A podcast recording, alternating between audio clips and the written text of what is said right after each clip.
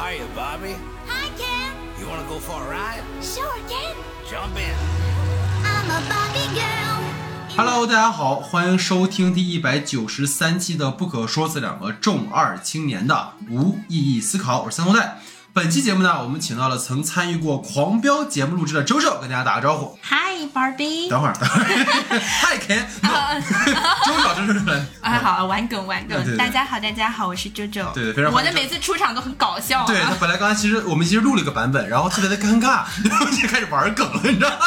？OK，欢迎周周啊。好，从上映首日呢，排片仅有百分之二点四，到随着口碑发酵，排片跟口碑逆袭攀升，芭比呢仅用了不到一周的时间，截止到七月二十六号，芭比在中国大陆上映五天，票房破亿。排片呢也破了两位数啊，达到了百分之十点一，足以见得愈发多的观众关注到了这部经典 IP 首次真人化的新片。据说呢，最早接洽芭比真人版项目的是环球影业，该项目呢几经转手就到了华纳这里。有趣的是，华纳的嫡系导演诺兰，由于被华纳前两年的流媒体战略激怒而告别老东家，牵手环球。其新片《奥本海默》呢，与华纳出品的《芭比》还刚好被刻意安排在了一天上映，这颇有点宿命的意味哈。截至两部影片呢上映首周末的票房统计，《芭比》的票房呢以一点五五亿美元力压《奥本海默》的八千万美元，被影迷呢戏称为“芭比海默”的两部片，可谓彻底激活了沉寂已久的北美电影市场。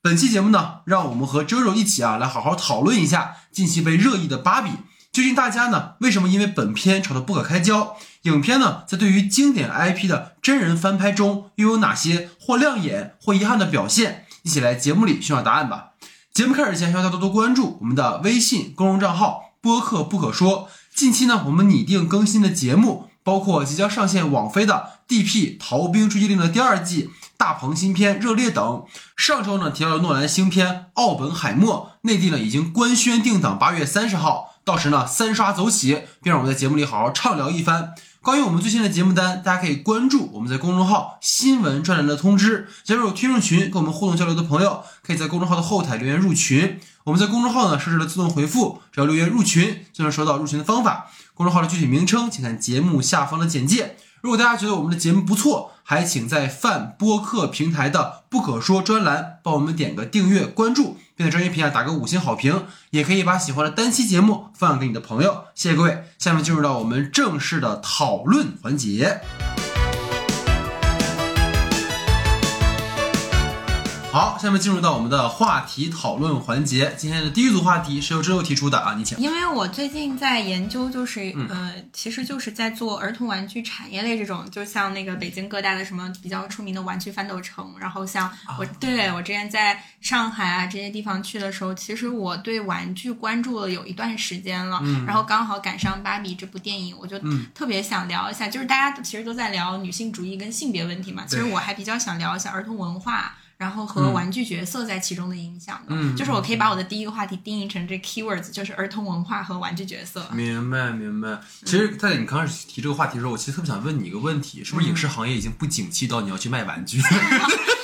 你说对了，是公司的一个业务，你知道吗你？说对了。周周实在没有办法了，我们就买玩具吧，就这种感觉。哦，就是咱们总结一下，奥特曼多赚钱，啊芭比 多赚你说钱。很有道理。我觉得你这个话题一个很有意思的点，我们还是回到这个片子的文本里去看嘛。嗯这个片子开场，其实我们都知道它是有魔改库布里克的《太空漫游对》对，嘛。致敬。对，其实它讲的就是芭比对于过去的一些娃娃玩具的一种冲击跟迭代。这个其实也迭，我觉得切合了你的这个话题吧，因为你说过去的，我不知道你有没有玩过娃娃，小时候我肯定有啊。是娃娃吗？还是芭比的女？就是芭比，我买过一个公主的，然后我妈给我买的第一个就是那个，其实买的还是迪士尼的，是那个美人小美人鱼，那个叫什么来着？我都忘了，过去太久了。哦，所以其实你从小时候玩就已经是公主系列了。对我玩的就是经典公主系列，啊就是那个呃 Robbie 饰演的那个角色明。白明白。所以其实我想说，就是你看他在那个开头呈现的是过去的小朋友手里拿的是娃娃嘛。那其实娃娃在孩子上手玩的时候，他好像自然带入了一个所谓的母亲的角色。这当然，你可能一方面你说我看到很多的观点说他培养了孩子那种同理心，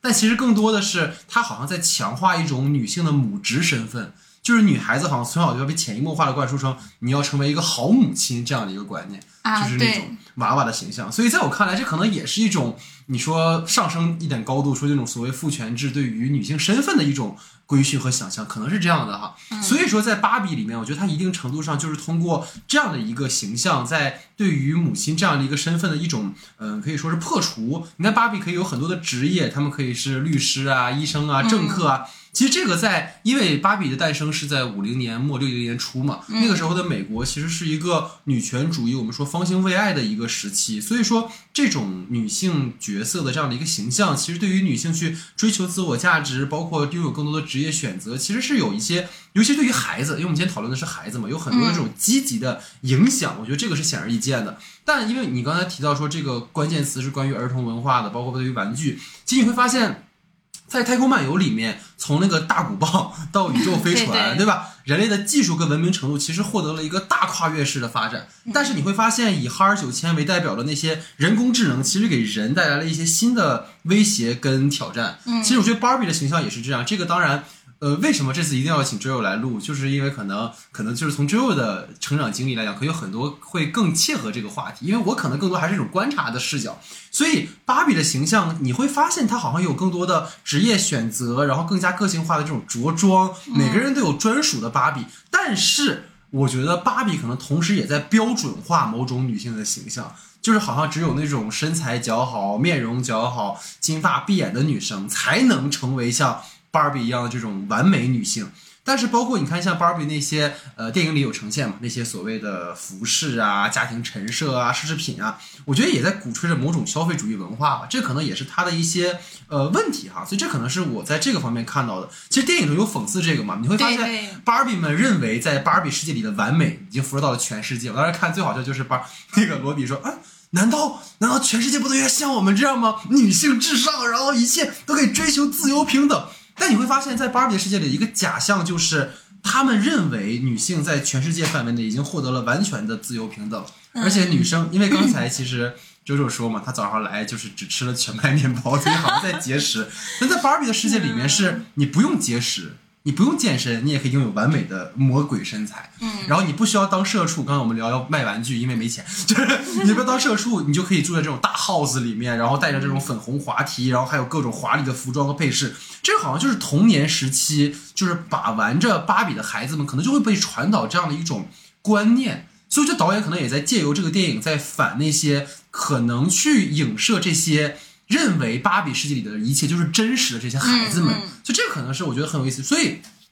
照这个思路，我觉得这个电影完全可以拆解成是一个从小玩着芭比玩具，相信芭比世界完美存在的一个小朋友。这个小朋友就是罗比，他如何一步步走向现实世界，打破幻梦，接受和现实和解这样的一个过程。所以这可能是我的一个看法。所以听听你的一个一个分享。对，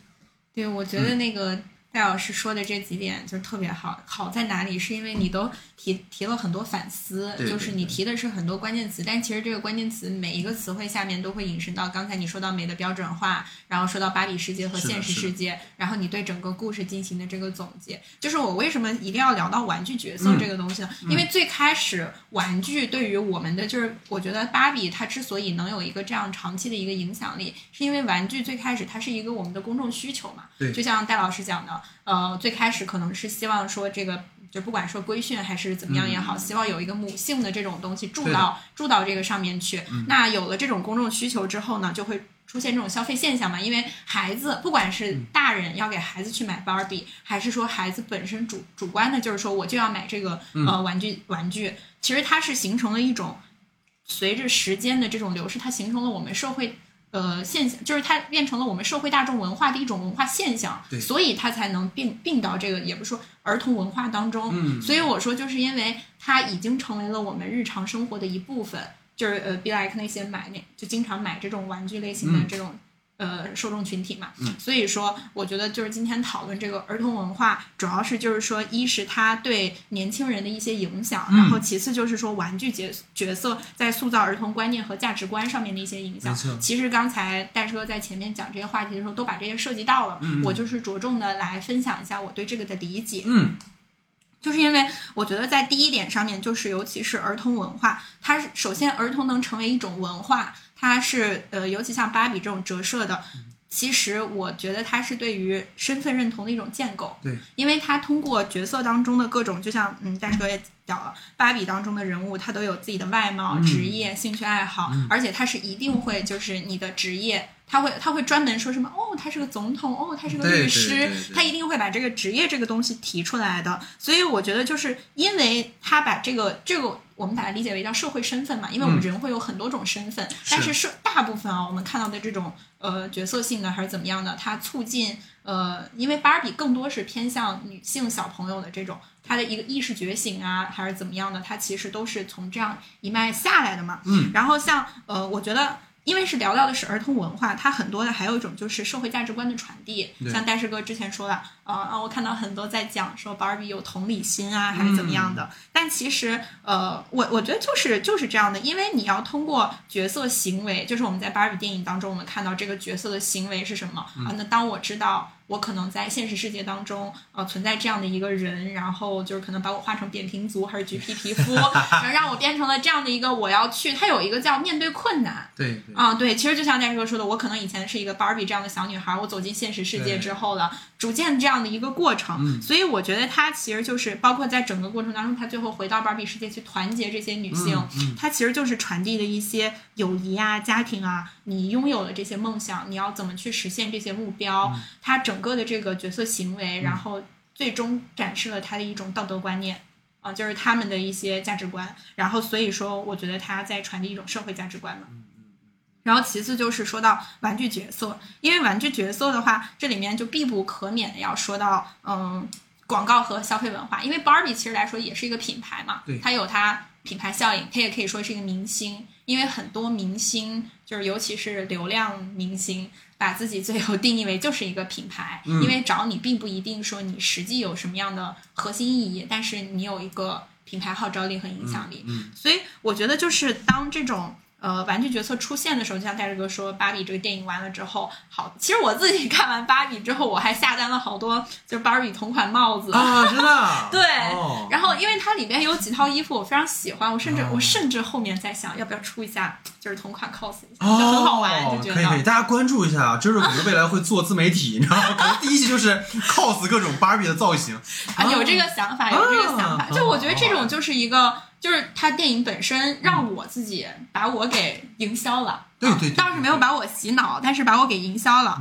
就是我觉得，当讨论这些 Barbie 的，就是 Bar，其实最其实电影也是广告的一种嘛。对于他们这样来说的，那就是讨论说这个广告是如何影响儿童的。嗯那首先就是儿童的消费消费态度、消费习惯、消费行为，嗯其实都会从就虽然说它是一个成人的童话，但是我们追追根溯源，最早它的一个起源，包括说为什么它现在要去进行一个。算这种自黑式的一个，因为很多人就像戴志哥说，我们可以给芭比挑挑刺啊，挑刺太过温和了，对对，就是既他既要又要嘛，然后他批判的也不彻底，然后他是我们后面慢慢说，嗯，啊，对对对对对，这个我们后面慢慢说看来，我们有共识，我就放心了。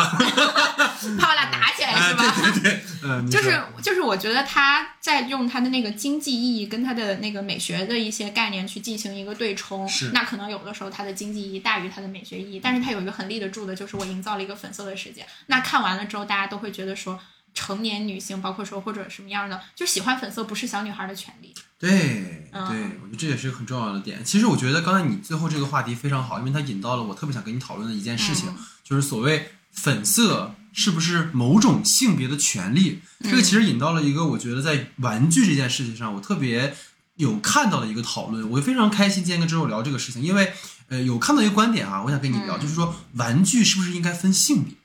或者说男女生玩的文具玩具是不是应该区分开？就是我看到很多人在争论的点在于说，好像假设如果男生玩洋娃娃的话，女生玩变形金刚或者玩玩具枪，那么男生就会变得很娘，女生就会变成假小子。就这一系列的表述，其实都带有很强的基于性别的一种刻板印象。就像可能我们去反对在像《犬之力》里面提到那种有毒的男子气概，或者是说男性在成长中被规训成你不能有任何展露你脆弱，要强装镇定跟坚强。但这种久而久之的压抑，并不会让男性变得更强，反而是我们看到很多当下基于性别的暴力或者是一些骚扰事件，都是那种内化的压抑过久而产生的变态而有的结果。所以说我特别好奇的就是在这个点上，呃，因为。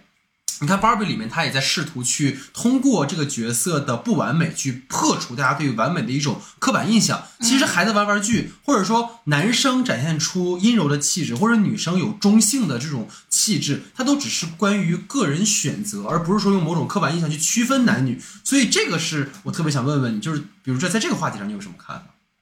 我觉得这个话题我有强烈的看法，因为嗯。我在最早的时候看书的时候嘛，就是其实我们都知道，就是本雅明老师提到过 机械复制时代，但是其实跟他与有一个很强烈的一个对比理论的，就是阿多诺嘛，就是德国的一个社会学家，然后西奥多·阿多诺，就是他其实讲了，他讲的东西叫文化工业。他文化工业，它引申的一个理论就是说，它要在批判资本主义社会下这种大众文化的商品化和标准化，其实就是戴师哥说的这个。我们怎么才会有这个理念呢？就像很多时候，尤其像我这样的小女孩吧，大家小的时候就会觉得说，哎，你得温柔，你得善良，嗯然后将来呢最好能做个贤妻良母。然后男生呢就会觉得，人家会讲嘛，富养女孩，穷养男孩。对然后甚至觉得男孩就应该，呃，我理应理所应当的去承担这些是的责责任。但其实，但女性真正进入职场之后，Who care？对，谁在乎？还会富养吗？对，是不是他谁在乎说你那个男性到底对？就可能说，嗯，你真正被从小培养那样的男性占主导位置，因为我们这个社会还是一个父权主导的一个社会嘛。对就是就可能我们下面要聊到的，就很想跟大家哥聊的女性主义，什么就是嗯什么叫真正的女性主义？我会表现一些我眼中的女性主义。嗯嗯嗯，所以我就继续回到我刚才提到的那个阿多诺他提到的这个理论，就是我觉得他是对呃消费日常的一种反思吧，就是因为在我们这样的社会当中，用因为按芭比的理论来说是。他想，我觉得他想引起的反思，就是包括说他想给他这个公司，给他这个角色形象，就是毕竟来说，他芭比还是一个资本，美泰公司还是一个资本公司，商品对商品，我想，我觉得他想给到大多大家更多的是一个反思，就是说我们所就是其实你看，像戴师哥讲到的，玩具该不该区分性别？嗯，区分的性别是什么？我要给你定制化服务。对，我我要给你女孩儿是什么样的定制化服务，男孩儿是什么样的定制化服务？我们前面讲到过，对你一个身份认同的一个建构嘛。嗯那我给你女孩儿都注入粉色，可能男孩儿都是一个什么样的？嗯就我觉得芭比她可能好好就好在，她既没有觉得谁是主导，嗯也没有觉得谁是附庸对，啊、所以所以我就觉得说，在这样的一个。就是其实也能感展现的是他这个角色形象啊，包括说他公司的一个呃与时俱进俱进的一个理念吧。因为在我们现在，大家就像那种所谓的性别定制或者什么定制，很多时候是伪定制、嗯伪个性。嗯你真的就是你真的觉得你自己被定制了吗？只是他引导你嗯啊。所以我我觉得就是为什么大师哥问我这个问题的时候，我的想法这么多呢？就是我觉得很多时候我们会得到一种伪个性的定制，然后伪精神升华。就好像是我得到了这个东西，我就跟别人不一样了。但其实你要刨根问底，问你自己，你是真的是这样吗？可能有些人会觉得是真的，但是在就是我提到的这个阿多诺这个理解当中，他不是这样的嘛？嗯，而且其实一定是被包装过的。其实就我突然想到，电影里有一个情节跟咱俩现在讨论这个事情很像嘛，嗯就是那个芭比说：“我给你一个平底鞋和给你一个高跟鞋，你选吧。”对啊，对啊 我选高跟鞋，不行不行，你再选一次。我只让你感觉有选择，其实你没有选择。这对，其其实这个就是伪个性和伪升华。对，这其实就是对消费主义可能是一种反思在其中吧。其实我想跟你分享的一些可能个人经验的部分，因为我们刚才其实讨论了很多更理性的环节。对对对，就是我从小成长起来的环境，就是我身边其实是女性的朋友比较多。嗯因为我从小就是比如那必那那必须了。没有没有，这个 因为我爸爸妈妈他们的几个要好的朋友同事嗯生的都是女孩儿。啊，对，因为我们小时候的交际圈其实是父母建构给我们起来的一个交际圈嘛，对对所以比如说父母跟呃朋友去吃饭的时候，自然就会把孩子们放在一起玩。嗯然后我印象很深的就是我有一个青梅竹马，他就是从小在一起的时候就是一起玩过家家，或者一起看什么百变小樱魔术卡这种。这是我这是我看的，我童年也看《百变小樱所以》。就是感觉这段经历对我的影响，就会让我可能更有感性，或者我觉得会更有同理心一点。就是我不知道这是不是一个呃给我带来的呃所谓的一个一个一个改变吧，所以我想问问，就是有没有童年玩过什么玩具印象比较深，或者是童年期间有没有听过一些呃刻板印象，比如说男女孩，刚才我们聊到这种该玩不该玩，或者你有没有受到这种刻板印象的一种影响？我觉得我比较好的一点就是我爸妈在我玩玩具这上面不是很管我，但是啊给你一把枪，然后去吧，去内有蒙古的大草原上奔腾，我记得小的时候最经典的，我们玩那个一，匹马，那我要真有这个就好了。可是从小开始骑马，骑马十八年，连夜进封神剧组，连夜进封神。对对对，嗯，然后那个、我就继续回到这个话题，嗯嗯就是我觉得就像他说嘛，芭比这个给大家重新唤醒了我还可以喜欢粉色。我小的时候有段时间很喜欢粉色的，哦，然后我后来就不喜欢粉色了，因为我觉得就是太小女孩了。啊，然后但是我随着年龄的增长啊，我后面又觉得说色彩是一个，就我有段时间只买黑衣服，大家肯定都有这种经历啊，你就只买同一个颜色的黑衣服、灰衣服、白衣服，觉得自己老酷了。我有段时间就觉得这样的，然后可能就是近几年之后吧，我的彩色衣服逐渐变得多了起来，嗯因为我自己，因为是不是说别人跟我说，哎呀，我觉得你穿黑的就是太沉闷或者 whatever 或太酷啊或者怎么样的，我我自己主观的是我自己想要让这个色彩进到我的世界里面来。我觉得这个东西就是可能不是说别人怎么样，就是可能说我自己要怎么样，就是我觉得这个是我的一个自主选择权。嗯嗯啊、对，小小的时候可能就是什么，那个时候玩什么，其实小的时候很很能玩玩具的，什么陀螺，啊、嗯那个溜溜溜溜球我溜溜球玩的还不错呢。哎呦，然后玩四驱车、哦圆牌，嗯嗯嗯嗯你知道小的时候最经典的还有一个是什么？就是那个爸。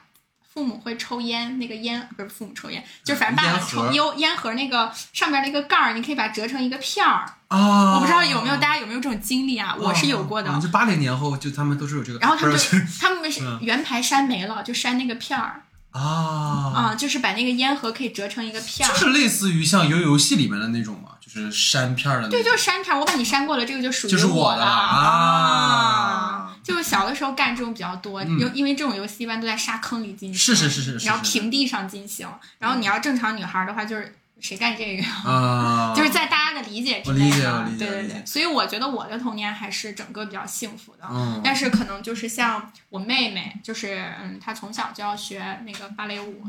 啊，就是我表妹，嗯。然后就是芭蕾舞啊或者什么样的，其实她本身因为她自己没有那么喜欢，但是其实她就其实有的时候越让你干一件事儿，你越不想干。对对对我不督促你了，你反而想干。对，就内驱力嘛，其实就是，嗯，对，所以就是那个，就是他会觉得，哎，小朋友学学跳舞很挺好就尤其小女孩学学跳舞，身体塑形，美美哒。是这样。所以其实你会觉得，可能小时候父母的一些引导还挺重要的，因为我我爸妈总会跟我讲说，小时候让我去琴行选一个乐器。你看，像你刚才说，可能很多的男生或女生会被父母说，哎，你手长，你去学钢琴，或者女生应该学古筝。但是我当时我爸可能就让我自己去选，最后选了个架子鼓，后来也没有持续下去。但是就这种经历会让我们变得更有，你说内驱力啊，或者会自己去不太会被别人影响去做选择吧。对我，我觉得，我觉得戴哥提到了一个不太会影响自己做选择，其嗯实就是我我刚才继续讲到说儿童文化和嗯玩具角色，就是玩具角色对儿童文化还有一个就是家长希望他们怎么样啊？对，家长希望他们怎么样？其中还有一个就是有些家长他是说我我希望孩子们通过共同玩玩具，因为孩子也是要就我们看电影也是有社交属性的嘛，就像咱俩在这聊芭比。对对对对对是。然后呢，小朋友他们的社交属性就是我俩一起玩芭比娃娃，给他们换不同的衣服，就小时候老玩过家家嘛。对对为什么会有这种？那可能在玩的这个过程当中，一是我跟你建立了友好的感呃友情吧，嗯然后其次就是他可以培养你一些解决问题的能力。对，对，有些小朋友就是这样被启发的呀，所以我就觉得他这个还其实芭比他的整个的这个玩具角色，包括说他这个电影啊什么的，它是会影响小朋友的就儿童的一个社交，成年也有嘛，影响大家的一个社交，以及它是一个游戏行为，有的时候。所以很多时候就是真正的教育应该是从游戏中生发出来的嘛。所以我们有嘛，寓教于乐。对，所以我就突然想，我们大学，因为我们俩都是学导演系的嘛，我当时第一次上表演课的时候就好熟悉啊，这个我玩过这个。OK 啊，这是我们第一个话题哈。下一个话题呢，其实我们就是绕不开的嘛，就芭比的这个，因为我是一个女孩儿，咱们怎么也得聊聊这个女性主义跟这个女性形象的一个表现嘛。就是我的理解啊，仅供我个人意见啊，也不是个人意见吧，就是我的想法。就是我自己，因为我上在上一个 part 当中，我讲到一个东西，就是广告和一个就是消费嘛，嗯就是呃，就是它其实 Barbie 的话，它现在能有这个电影，其实还是原来那个公司，包括说大家也知道它几经波折，找到谁来拍然后怎么样出现的这个项目，然后它这个老 IP，它其实也是个老 IP 了，对啊，经历了这么多年，从最终最开始丑的，然后到现在嗯各种什么样的都有，嗯。其实，嗯，我整个觉得就是 Barbie 它的整个故事啊，还是怎么样的，其实它还是属于一种就是它的叙事结构服务于它的玩具形象，或者是它这个 Barbie 形象，嗯因为它只是说我通过一个自黑这样的一个方式，或者呃。抛出问题，让大家对女性主义产生思考，这样的一个来唤起一部分人对于品牌的一个忠诚度，或者说来唤起呃大家曾经对品牌的改变对品牌的一些印象吧。因为毕竟真的这个电影播完了之后，Barbie 的销量涨变高了呀那。肯定是。我我我最近研究玩具啊，就是内容本身它真的没有那么赚钱，赚钱的一定是产业。嗯 Barbie 是嗯产业，就是我我理解为叫产业片。是，其实很很简单的一个对比，就是像迪士尼也一样，很多的动画电影可能没那么卖钱，但它卖的就不是电影，你就是衍生品跟对游乐场嘛。对啊，所以所以前面讲到了那伪个性，什么谁给你分的，谁给你分的性别呀？还不是为了让你觉得你被定制化了？是 是是，嗯嗯就是我们回归到说这个女性主义和女性形象，我前面一直讲到说我自主去选择要干嘛干嘛，我自主干嘛，就是我觉得。呃，女性主义啊，我自己的理解，核心诉求其实还是为女性争取权益，啊、就是是就是所以，所以我理解的就是说，嗯，可能说女性主义它的价值观首先是平等嘛，就是我们一定要是在一个平等的，但是可能因为我们的社会，不管是 Barbie 的母系社会，还是现实世界的父系社会，它是有它的一个，就是我我们最早中华文明也有我们的母系社会，然后也有现在的父权制度，它是一个历史的一个更替。但是，嗯，我觉得就是女性的这种自我实现。就是包括说 Barbie 为什么一定要提到说她的职业，然后他们这些身份，嗯，其实是要一个社会容纳嘛，对对然后他是要一个群体认同的，是啊、就是他隶属于可能说律师那个群体，嗯然后就是大家对于律律师的印象是什么呢？就是这样的一个东西。嗯所以说，我觉得在 Barbie 当中，他对于女性形象的这种，就是他去也是就像那个呃 Robbie，它是一个经典 Barbie 形象嘛。对对对，然后它最早的嘛对它代表的是哪一类的女性呢？什么完美女性？完美女性的定义是什么呢？就是把把它拎出来，然后给到大家一个反思，然后可能就是她会有她自己很多面性的一个，其其实也是号召说，因为我们最直接的在里面看到就是 Barbie 它这个对于美的定义和身体形象，通过就包括说衣服的转变，就是最开始他们醒来，他们有各种挑不完的那个衣服，就是能看到主主角他虽然虽然有很多的珠宝什么，但是他从来没戴上来过，对对对因为他那个手是连在一起的经典 Barbie，、啊，经典我哦，这个我还真我买的那个经典 Barbie 的手就是连在一起的，哦，它没它法戴配饰，戴不了。啊。然后后面后面你是可以给它戴个这样的，就是手手链啊或者什么样的，但是它是没有办法戴戒指。最开始你看它的衣服都是什么那种 bling bling 的，就一定是 party girls night 我才会穿的。但是后面它就会变得很日常了，就是那些什么那种蓬蓬裙已经没有啦然后那种很浮夸的，就我一定要每天精致出门的这种，就是它，我觉得它是一个，就是它也。不仅从衣服的层面上去象征了女性的多变，它其实就是一个人本本本身的一个多变性。嗯，呃，所以我觉得它这个跟我们传统的性别角色的这种有有刻板印象，它是有区分的对，啊、所以我觉得它这个这点转变上面，嗯，还是很好的。嗯嗯嗯，就是因为他在那个美的定义上面，就是他从他的外貌穿着到他传递的这套 Barbie 的审美理念的一个改变，其实就是对于嗯美的定义的一个他们自己的改变啊。所以说，它符合了这种我们现代女性说的多样化的需求。嗯嗯啊嗯，明白。其实我有看到一个报道，你刚才也提到了，就是这个电影的项目其实几经周折嘛。嗯因为我看到就是有一个喜剧演员叫 Amy Schumer，她之前其实是被呃来雇佣去写 Barbie 的剧本的，所以在当时他的那个版本的剧本里讲的就是在结尾的时候，Barbie 走出了 Barbie 世界，然后在现实世界经历了一切的旅程之后，接纳了自己的不完美，进入了人类世界。但是你会发现，就是格韦格跟鲍姆巴赫这对儿夫妻档，他们不满足于这样的一个芭比故事，所以才有了后来就是芭比带着格利亚母女返回芭比世界，是吧？然后与被肯洗脑后的这个男权肯的这个世界做抗争的这个故事哈。我觉得这个话题我特别想跟嗯周周聊的点在于，首先我们必须认可的是这个片子有意通过典型化一种性别议题来完成它的主题表达。但我自认为啊，就是导演在这个电影里叙述的重点其实不在性别，或者说.性别议题只是这个片子的一个表征。就我们可以理解为说，芭比世界经你刚刚也说到了，就是经历了一个从母系到父系社会这样的一个转型嘛。然后虽然这个过程是通过肯带了几本书回来，嘎嘎嘴炮，就把这些芭比们洗脑了，让他们不是有些人也。不认吗？我不能认你通过一番话唤起我的独立和觉醒。对对，让他们就沦为男性的附庸，就是这个性别权利置换的这样的一个过程非常简单粗暴。因为如果我们回到过去来看，就是母系社会是因为女性天然的拥有或者具有生育的能力，所以在早期的这些可能生产力水平或者劳动分配要求没那么高的时候，女性成为了族群中的主导。但后来可能因为族群人数的增多或者生产方式的一种迭代，所以男性在身体上的优势占了一个可能可以负担更多劳动，所以他们掌握了话语权，成为了权力的上位者。就是我当然知道哈，就是我也想问周周，就是我我知道，就是咱们不能对一个你说所谓广告片是吧，或者娱乐商业大片有这么高的要求。但我觉得，尤其是周周，他也也是在做什么奇幻或者科幻类的作品，就是在这种所谓高概念的设定下，导演其实需要做的就是自圆其说。但我觉得在这个设定上，可能有一些让我不太满足的地方，就是当肯回到芭比世界的时候，他是怎么说服那些占据主导的芭比的，或者说往后看。这些被洗脑后的芭比，他们说啊，我不用工作真好，我想跟这个肯亲亲抱抱举高高，这个逻辑其实说不通，或者说其实我没有想明白，因为肯就刚才我有提到说过去的这种母系到父系社会的更迭的原因，因为肯在芭比世界里，他并不承担任何跟生产力相关的工作，对就是肯他自己也吐槽了嘛，他也不会什么救生员的这些技能，他只是站在沙滩上 等着芭比来宠幸自己。所以这种洗脑的过程其实成为了一个强设定，就包括后来格罗利亚给芭比们反洗脑，这个其实也是我不太能接受的一件事情。就是说白了，导演把肯说服芭比们的过程给含糊过去了。那么这个反洗脑其实就没有可反的对象了。就格罗利亚的这种吐槽和批判，就像我们在生活里也经历过，无论是情感关系，或者是你看到别人的情感关系，这种现存于我们当下的现象或者性别成见。很多观众们听着会很嗨，可能很多男性们看完会破防，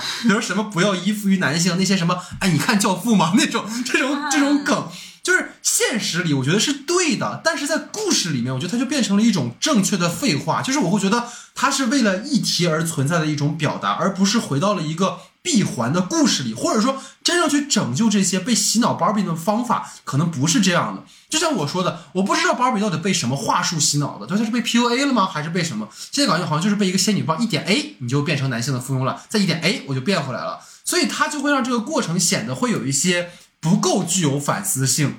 就跟可能导演在借由罗比饰演的芭比，他在解构一种完美这样的一个伪概念。那么，所谓芭比们被男权洗脑而后找回自我，重新成为权力上位者的过程，在这样的一种呈现上，是不是有一种虚妄的一种想象？所以从这个意义上，我觉得这个片子里面在简单粗暴的处理这种洗脑反洗脑的过程，或者是所谓男权社会的建立和被崩坏的过程，可能是迎合了当下的一种主流讨论，但它的写法，我觉得是一种爽文式的写法。如果你细刨文本的话，可能有很多的问题，所以不知道这我怎么看这个话题啊、嗯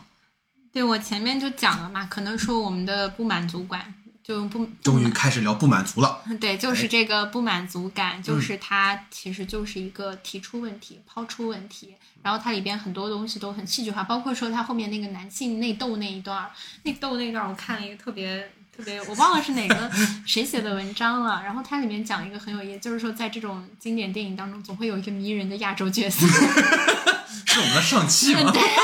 呃，刘思慕他扮演的那个角嗯色，就是就是他他们后面有一个就是什么，他们在那个海滩大战的时候，他用的第一招是彩带，啊就是体操一般都是彩带用的，就是在在他们那个在可能说在一些西方或者说欧美国家的理解想，象力，对想象力就是亚洲的体操就是很强，是是是，所以说就是用这种东西，没有乒乓球我不服，反正 就反正挺蛮有意思的吧。就是是我觉得他芭比他这个整个的呃，就是说导演啊，就是 Great 他们做的这个有一个很重要的，就是他不再问他是不是可以，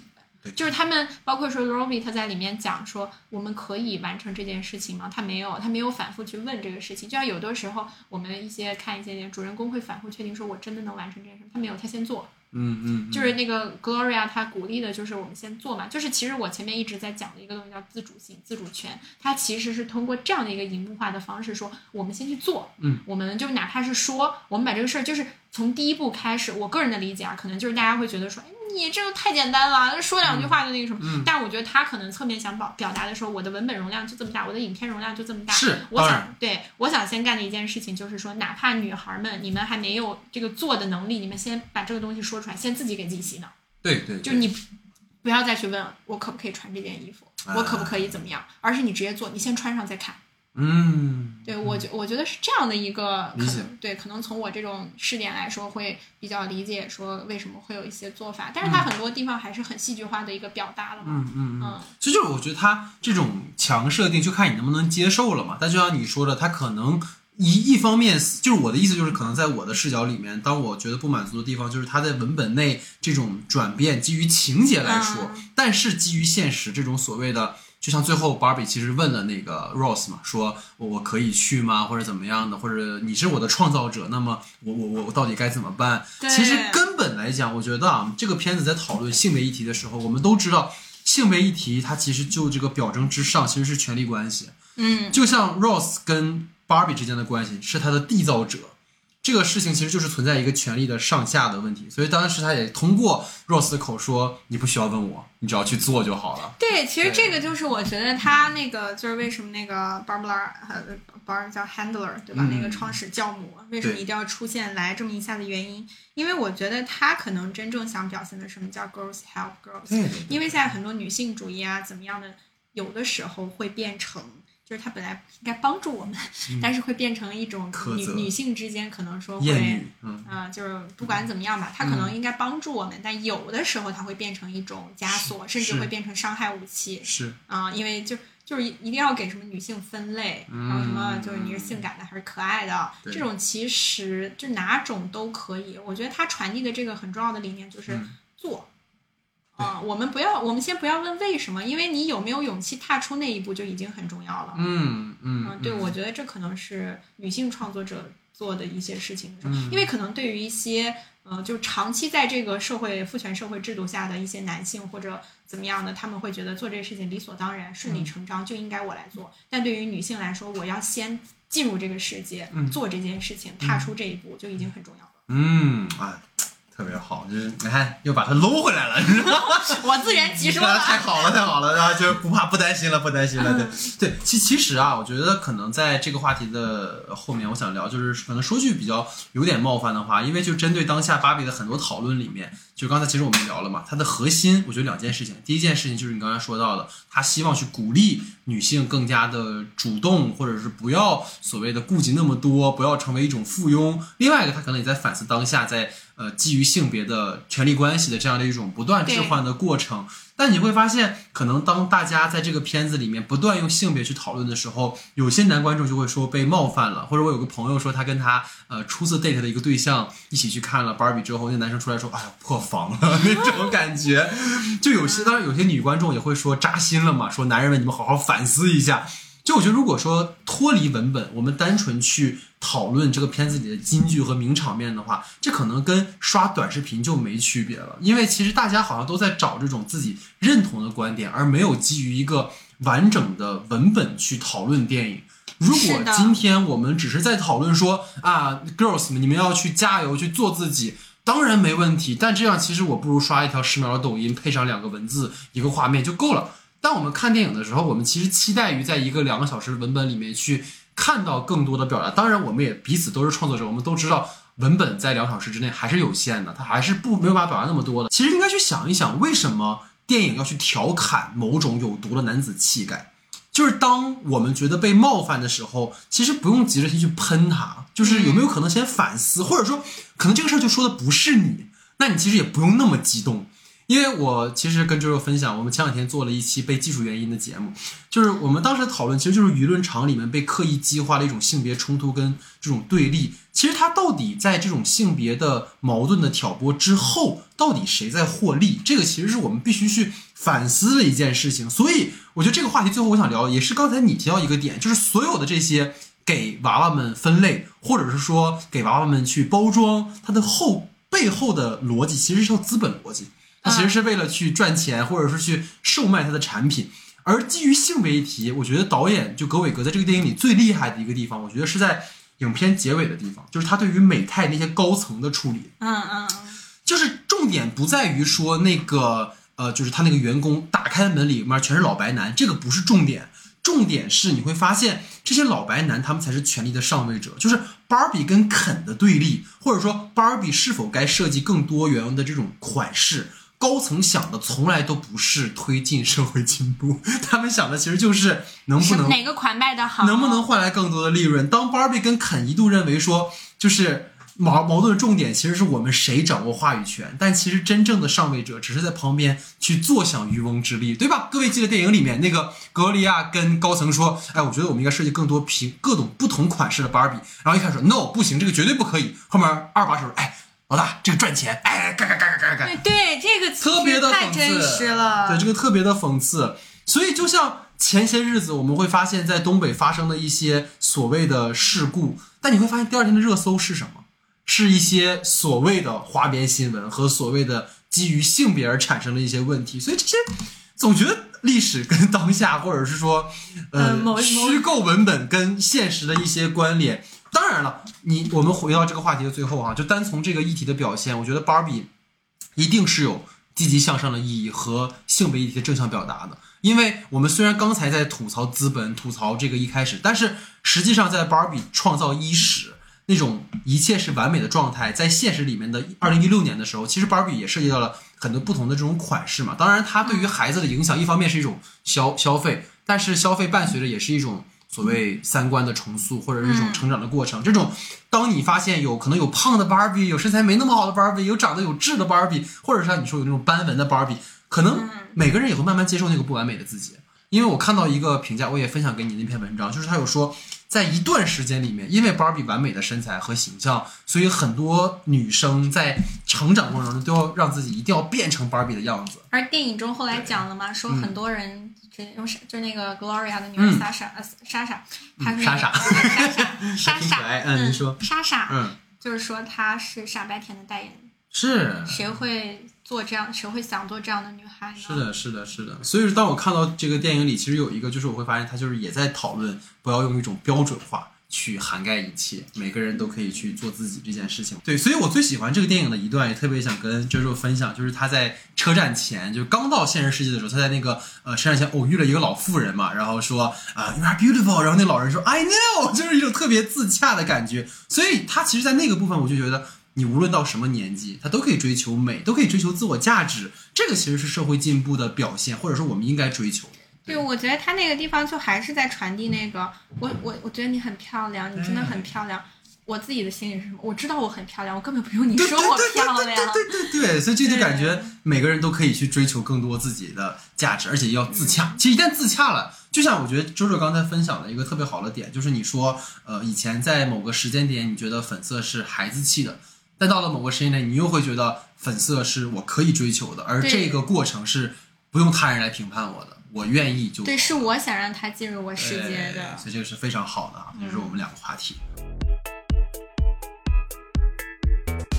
好，在周六的话题之后呢，进入到我的话题时间啊。那我今天的第一个话题是这样的，就我个人觉得比较惊喜的地方。其实刚才我们聊了关于女性的部分，或者关于玩具对于孩子影响的部分。那这个片子还有一个我觉得很有意思，是主创对于 Barbie World 的一个呈现。因为其实刚才 周周也说了嘛，这里面的这个粉色啊，已经有点洗脑了，就病毒营销非常成功啊。这种以粉色为主基调的这样的一个建筑，包括着装，我觉得视觉上都非常的抓人。同时，可能主创又在强调这个 Barbie World 的一种。假定性和人造感，他通过这种方式来完成这个片子对于主题的表达，所以想跟聊一聊，就是说芭比世界，其实你会发现它是一个提纯过的一个完美世界，比如杯子里没有水啊，沙滩上其实没有真的海浪啊，所以你会看到，对吧？很帅，有人告诉你，叭就撞飞了。但芭比跟肯好像都乐在其中，所以我想问问你，对于电影里的这种场景跟服装设计，哪印象比较深刻的地方？包括如何理解导演借用这种突出对比。Barbie World 的这种假定性和现实世界的真实感，想表达的一个主题，听听你的分享哈，你请。就刚才讲了那个女性的时候，讲到说对美的定义和身体形象的展现，就是我就是她一定要说做造一个理想的芭比世界嘛，就是我她自己后面到了现实世界的时候，她都不知道喝水 倒在要对空杯嘛，对对，直接倒。然后包括说她一个那个最真实的，因为芭比最开始是没有扁平足的，嗯她是在一五年之后吧，他们的那个芭比款才从高跟鞋之前一直是这样，对，一直都是这样的。哦所以说她为什么落不下来哦？它是从一五年之后的啊，所以我觉得就是他把这些东西都很好的，包括说我们他换很多衣服或者怎么样的时候，它上面会标说什么什么经典款，什么什 么我也在刷淘宝，你知道吗？啊，对，然后我觉我觉得这样，我觉得这两年看到的这种欧美片子啊，包括说像那个呃蜘蛛侠的那个，大家有有些人会觉得看了一个盛大的抖音集合看的头晕，然后有些人会说太屌了，这种就是未来动画的一个发展方式，嗯然后就是怎么样的，就是我觉得。嗯，芭比它有一个最大的就是它在与时俱进，嗯，就是其实现实世界越真实，你的童话世界就越残酷嘛。对，你的童话世界越理想，你的现实世界就是它，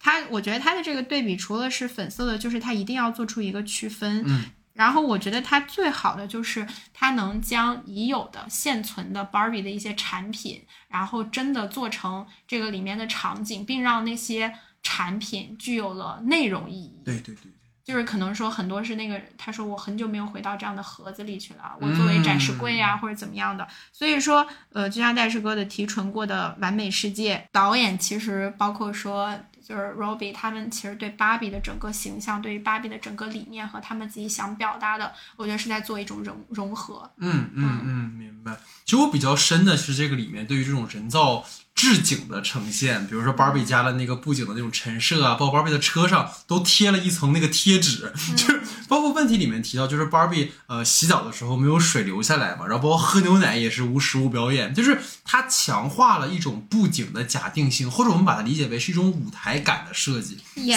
所以其实你会发现，格伟格他在一些采访里有提到，这个片子极大程度上的对于歌舞片有一个致敬。除了我们能够目所能及的这种歌舞片的形式，更多的其实是在经典好莱坞时期的歌舞片也在强调一种假定性和一种幻梦的属性。所以包括芭比跟芭比的家之间没有任何的阻挡，我们可以看到。芭比在家干什么，以及对方家的结构，就像导演又提到说，他有参考希区柯克的后窗，的场景设计，就是当一切都是公开透明的时候，其实也意味着产生了自我意识的那个芭比，就是认为说，哎呀，死亡很可怕，或者变形了扁平足，他必须要通过假装来维持自己完美的形象。这其实我特别想跟你聊另一个点，就是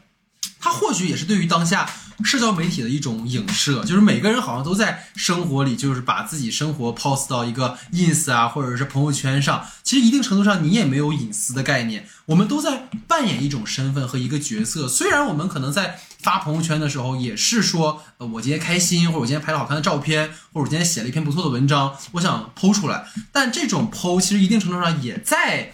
嗯，包装我们自己成为某种形象哈，而现实生活中可能很多人都是社畜，因为我看到一个观点很有意思，就我有个朋友，他在呃应该是华尔街工作，对，但是呢，我从来没有在朋友圈看过他发工作的东西，就他的朋友圈就是一个无业游民，每天到处玩儿，但是你就会想，那他的现实生活中到底是什么样子的呢？你会非常好奇，所以这可能也是。嗯，我不知道他是有意而为之，或者是芭比这个世界里好像也是通过这样的方式去展现哈，所以这个是我觉得很有意思的。那关于芭比世界的假和现实世界的真，刚才我们聊到了这个电影里面去致敬《黑客帝国》的那个红蓝药丸的过程嘛，就是你做选择嘛，我是选平底凉鞋还是选高跟鞋啊？这个里面在《黑客帝国》里就是红蓝药丸说你是回到虚假的完美世界，还是勇敢踏入真实世界我前对我前天刚看完，重新把《黑客帝国》一二三看完。？Why？就是很想看，就是我觉啊得现在科幻片，我想我我没有看到说一个再让我觉得那种就是我嗯能印象深刻的影像风格了。我想去找一下以前的，我会发现说像那种就是说绿绿的、黄黄的 那种，没有什么很多色彩的、突出单一色调的这个东西，反而会让我有点怀念。啊啊，明白。而且其实还做会做的还蛮极致的，其实这个方面也是。对，所以所以你讲到这个对对要玩儿还对对，所以就还挺，尤其可能是看完电影之后，突然哎，黑客帝国，你知道吗？啊，对，因为你看过去像，因为我最早对于芭比这个电影的想象，我以为是楚门的世界，啊啊，就是啊芭比世界里面的这些人，他们不知道自己是玩具。这个里面你会发现，它跟楚门的世界或者黑客帝国有很明显的一个差异，就是在那两部电影里面，主人公都被蒙蔽在虚拟世界，楚门是被消费，然后那个尼奥是被控制。他们追求的是回到现实世界，而不是活在谎言之中。而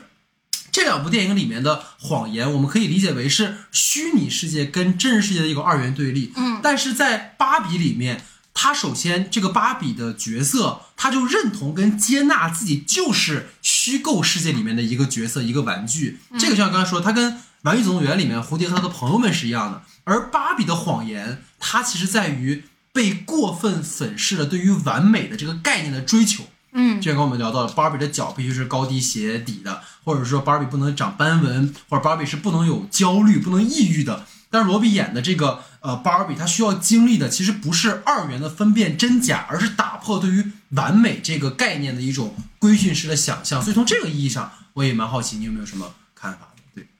我觉得前面也把这一点拿出来讲了，对对对就是说，呃，我们现在按照以前的是按照美的标准嗯去对我们人进行改造，但是现在是我认为什么是美的，它是有一种这样的一个变迁的。所以我觉得导演经由这样的一个对比，就是前面也讲到说，Barbie 的一个自主性，嗯它的这些。就是整个包括说，不管说是人物设计啊，还是说他那一些戏剧化的场景，因为他有段儿就包括他们内讧也跳舞嘛，就是他其实做很多，就像你戴哲讲到这个舞台剧，可能就是跟那个 Robbie 演过那个巴比伦也有关系吧。对对我觉得他们在呃设计这点上的时候，应该是有一些同频的感觉的。然后 Ryan Gosling 演过《爱乐之城》，对 你想对这你真是。所以我想最后对这个话题的总结，因为这个电影它除了格韦格以外，还有鲍姆巴赫嘛，就她老公，他本来也是一个导演，也是一个哎编剧。他之前的《白噪音》，我们当时跟全小田老师有聊过，其实也是改编自一个同名的后现代的一部文学作品。所以你会发现在这个电影里的最后，他也会有一种，当然我们刚才聊了很多关于他的芭比的自我追求也好，或者是什么，但他对于完美的这种观念的打破，其实也是后现代理论中可能在破除所谓同一性的这样的一种价值观念的一种回应。其实你会发现，这个里面他在反对的那种权威性的存在，或者是反对的对于完美的一种追求。这个时候，你会发现他在这个讨论当中，真与假其实不重要的。其实就像你说的，它重点在于如何去定义真和假，或者是解构那个真与假在过去被阐释的含义。所以这个是芭比的旅程，我觉得是有在展示的。所以芭比在最后，他获得的答案就是。不去迷信权威，或者不要去征得同意，或者是出于本心啊，这种感觉是他在这里面有去呈现的哈。当然了，我们也知道他踏入人类世界的开始，也是他挑战的开始。因为我觉得芭比它作为一种儿童媒体嘛，其实它是会影响到年轻观众，然后以及对大家对于这种女性形象啊，对于性别认知的。嗯，就是我觉得它作为一个这样的一个具有影响力的一个 IP 呀、嗯所以说它在传递整个的这个过程当中，就包括说芭比世界，它其实就是一个公共空间，对对对，没有私密性的。然后它其实去对比的话，现实世界大家都是在自己的房子里面跟 Barbie 度过的时间是最多的。嗯然后我觉得他整个想要就是说，嗯，导演经由这个对 Barbie 世界的假定性，或者说对于这个现实世界的真实性，它其实还有一个就是文化的一个传承，Barbie 文化的传承。因为你会看到 Gloria 带着她女儿理解她小的时候玩玩的那个东西。其实对于 Gloria 来说的话，就其实她是一个我们一直都在聊 Barbie 什么，其实她也是一个很值得聊的女人类角色性形象。，对对，因为他所最后展现的一个就是说我独立去实现我梦想，我独立去说我想做的哪些事情的一个形象。所以，而且我觉得像 Barbara 就是像那个小他女儿问他说：“这个爸爸知道吗？怎么样？你跟爸爸说过了吗？”嗯就是他讲说，我为什么要就是我去他的这种感觉。对所以就是说，可能人嘛，我们每天忙忙碌碌在这种小格子里面，嗯然后可能就是有有一句经典的话，人活的就是那么几个瞬间嘛。开玩笑，开玩笑，干嘛？所以可能后后面的话，对于 Gloria 来说，这个也是她人生的高光时刻。是当然当啊、然，所以我说，不仅就是说他 Barbie 有反思啊，还是怎么，其实他本身的给影片当中的主人公已经有一定力量了，嗯因为一开始他因为后面包括是 Gloria push 他们去怎么样一些嘛。我觉得这个联动啊，就是说这种文化的传承、代际的影响，大家对于 Barbie 这个 IP 的重新思考，就包括戴师哥讲的一个后现代。其实后现代一个很重要的就是消解原文本，然后我们去给它重构。包括我们大家现在这么热烈的去讨论 Barbie，就是因为它真的很值得讨论的地方很多。嗯这本身我觉得也是它存在的一个就是很有意义的一个地方了。对对对，而所谓其实，在讨论到最后的它的一个开放性，其实是我们应该去对鼓励的，而不是说又回到某种性别的规训和一种成见里面哈、这可能是我们在呃不断的对抗的东西。那另另外一个我的话题哈，其实是刚才我们聊了很多这个片子的文本和主题上的一些可圈可点的地方，但我依然想跟你呃挑挑刺儿。啊，因为我觉得这个片子，当然主题上的呈现有一部分我刚才讨论过，但是实际上你会发现，它好像一会儿在讲的是芭比这个罗比饰演角色的一个自我追求，但一会儿可能又会借所谓性别议题针砭时弊，或者对于资本家消费芭比牟利的这样一个讨论，就好像他在阐释资本对人的异化，或者利用性别议题去成为盈利手段的一种讽刺。包括刚才你提到一个非常好的点，就是这里面的人类角色，其实也是这个片子里很重要的一个试点。但我认为它的呈现其实并不够让我满意，所以这种试点众多，而导致其实主题表达上我觉得有些松散。就想听听你对于这个话题有什么看法，或者说这个片子的呈现有哪些你可能不太满意的地方？我觉得这个片子最开始的时候，他没有想去讲一个完整的一个什么故事。嗯嗯嗯其实，因为我们像正常的一个，嗯、就不管是类型片还是什么片，你都能明确的讲出一个它的故事是什么。嗯，我觉得它更多的是在讲一个概念，它在告诉你什么是我要做，嗯，什么是我能做的事儿。就哪怕说从说开始，它也是我能做的事儿。嗯，就所以我觉得。在主题上面的话，就像它，嗯、很多试点，因为它没有单一的说我从谁的视角入手，它嗯其实还相对一个客观的。虽然最开始的时候用的是一个呃芭比的，就是致敬二零零一的这种，但是它在不断的切换这个过程当中，其实我觉得啊，跟他想展现说，本来人就是一个多面的，我们的世界是多面的，女性形象是多面的，嗯我们不要再在原来的那个。其实我觉得，我只是个人理解，就是觉得在呃导演跟编剧，包括他整整个创作这个项目的时候，他们最开始肯定也讨论过，我到底以什么样的视点去解答这个东西。但可能最终他想，本来世界就是多元的，我提供一个视角给观众，让观众更多的去思考。嗯嗯嗯，我明白。就这个也是我特别想跟你聊了，因为这个片子其实它卡在了两个创作的方向。嗯就是一方面，如果我们按照你的这个逻辑的话，那我可以把它理解为像韦斯安德森最近有部新片《小小小行星城》，嗯就是完全抛弃叙事，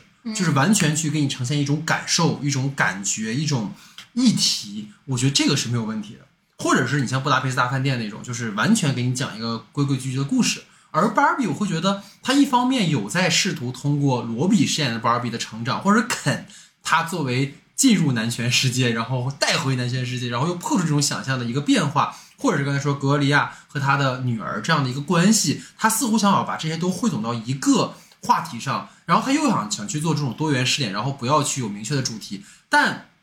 可能他想讨论一个核心嘛，就是他接受不完美的自己，或者你要去面对真实的人生。但芭比的这种不完美，他的这种状态，或者肯在为什么肯会对芭比那么的有怨念，就是因为肯这个角色在设计之初，他就是芭比的男朋友，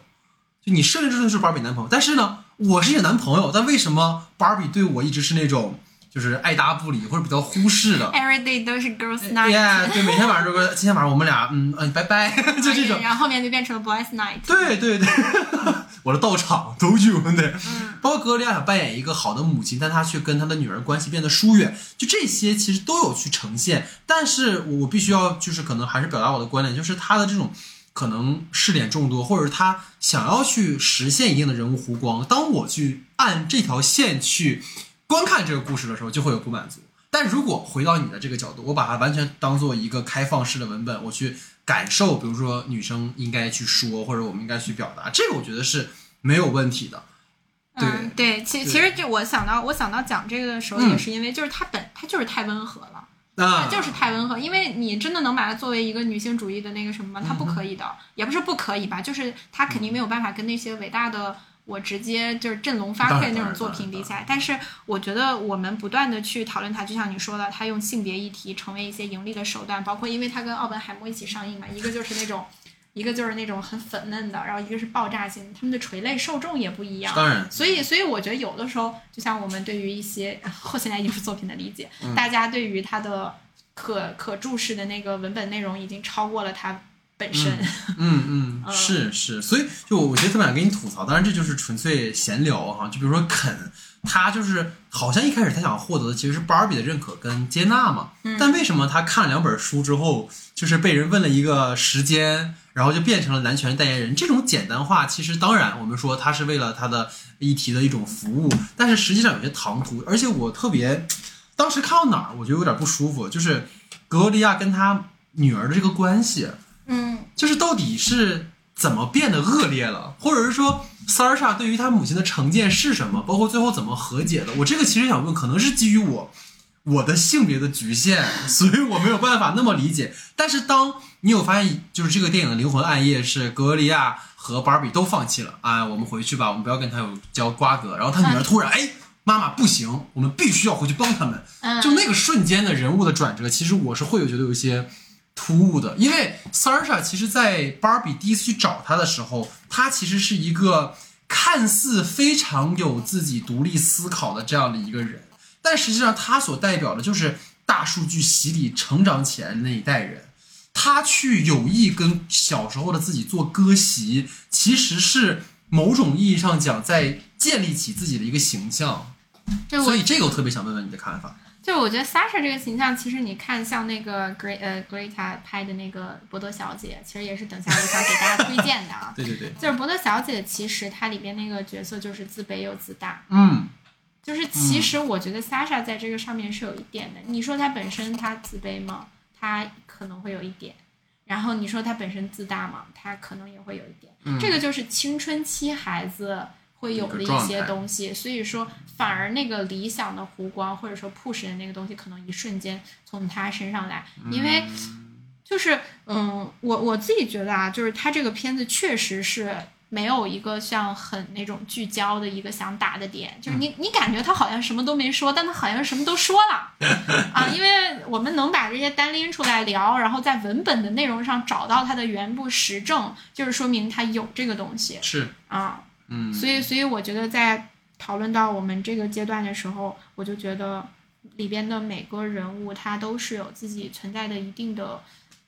就是助推性吧，明白，嗯但是但是我我其实也是挺多不满足的。虽然我度过了一个特别快乐的下午，这个这个是他一个视觉体系和他的这个呃创作方式、表现方式的一个给我带来的快乐吧。嗯但是其实对于离场感来说，我希望是我记住荧幕上的那个东西，而不是说嗯、呃我不断的去讨论它，激起我的反思，让我怎么样。嗯嗯，它是，它一定是愉悦的，我觉得。就当然，对包括当你刚刚问我说你有没有度过一个愉悦的上午，我觉得是非常对对对对对因为我度过了一个愉悦的晚上嘛。对对。When I close my eyes, it's a fantasy. 好，最后进入到我们的延伸讨论环节啊，这个话题第一个啊，就是这个电影里有很多的所谓文化梗啊，或者迷因梗的彩蛋，就想问问说有没有哪些你印象比较深刻的？所以我就抛砖引玉一下啊，就是首先刚才你提到《二人一太空漫游》，其实有一个很有意思的点是它里面对于华纳的一种玩梗的一个形态，就是你会发现这里面芭比提到说她梦里喜欢正义联盟，啊，醒来之后觉得很恶心。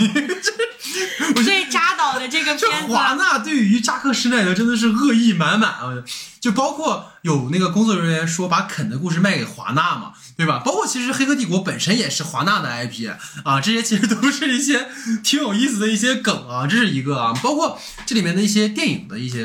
呃所谓致敬吧，比如刚才我们也聊到说，这个电影里面当呃女主人公啊 Barbie 来到了美泰公司的时候，他们有一个对峙的过程，而当美泰公司的员工他给了一个全景的时候，那个镜头很像是雅克塔蒂的一部电影叫《玩乐时间》，它里面其实也是一个有男主人公对着一个大的工位的这样一个全部都可以被看到这样一个公开透明的环境的这样一个展示。包括刚才我们聊到了很多的歌舞场景或者人物造型，它其实有参考非常多的歌舞片。这里给大家推荐一些比较有意思的歌舞片，包括这个片子有明显致敬的歌舞片。一个部分是有一个导演叫雅克德米，他的一个作品叫《色宝的雨伞》。然后这里面其实你会发现，芭比的很多的着装其实也是有参考，像就是凯瑟琳·德纳福在那个雨伞里面的一个妆造。然后再有一个就是大家应该比较有听过的，像一个美国人在巴黎呀、或者《爵士春秋》啊啊《雨中曲》啊，还有这个片子的那个他们在呃沙滩上的部分，其实是有那个油纸啊，那部也是很经典的一部歌舞片的一个纸设在其中的哈。然后再有一个我觉得非常喜欢的地方，就是这个电影里有很多啊性爱自修室里面的主演的再就业环节啊，就是 它里面演了那个观察的真的很细。对，它里面分别饰演了 Barbie 啊、肯啊，还有公司员工。因为你知道那个《Sex Education》里面的那个女主人公，很多人都说她跟罗比长得很像嘛。然后他们两个人其实就是因为这件事儿在这个片子里相遇，但是后来好像是因为他俩上妆之后发现其实也没那么像，所以最后也没有说哈。然后再有一个，其实是一些比较偏吐槽性质的，就是各位如果还记得的话，当 Barbie 特别丧气的说我很丑的时候，然后突然画面定格，旁白说如果想要让这句话有说服力的话，就要换个人来演 Barbie，就是所以说制片人看一下啊。对，罗比的造型实在是没有说服力，他怎么扮丑，他都还是一个很很精致、很漂亮的一个一个样子哈。嗯，然后再有，其实我私心的一个地方，就这个地方其实完全我觉得跟导演也没有什么无心，但是真的是我特别喜欢的一个点，因为我特别喜欢《爱乐之城》嘛。这个电影在肯跟 Barbie 第一次到了现实世界的时候，他们的那场就是公交车，Barbie 跟老人相遇的那场戏，他们的背景。其实是洛杉矶的一个标志性的建筑，是格林尼治天文台。然后那个天文台其实是《爱乐之城》里面米娅跟塞巴斯蒂安第一次约会的地方，然后也是他们俩最后就是告别的地方。所以当时看到那儿的时候，我就啊，还是有一些感慨的哈。所以想问问，对有没有什么你印象深刻的这种？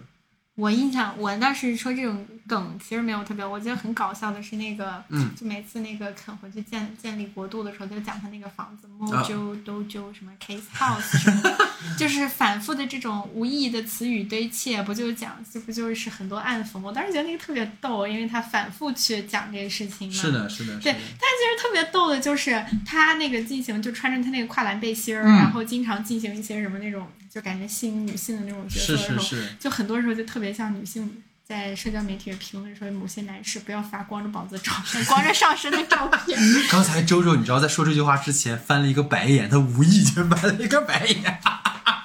然后，当然了，我们这次讨论的是格伟格的电影啊。每次我们的节目到最后也有一个推荐的环节，所以想问问啊，周周对于格雷塔·格伟格，其实他也没有太多作品哈、其实就是《小妇人》跟《伯德小姐》哪一部你印象比较深？然后可以简单聊一聊哈。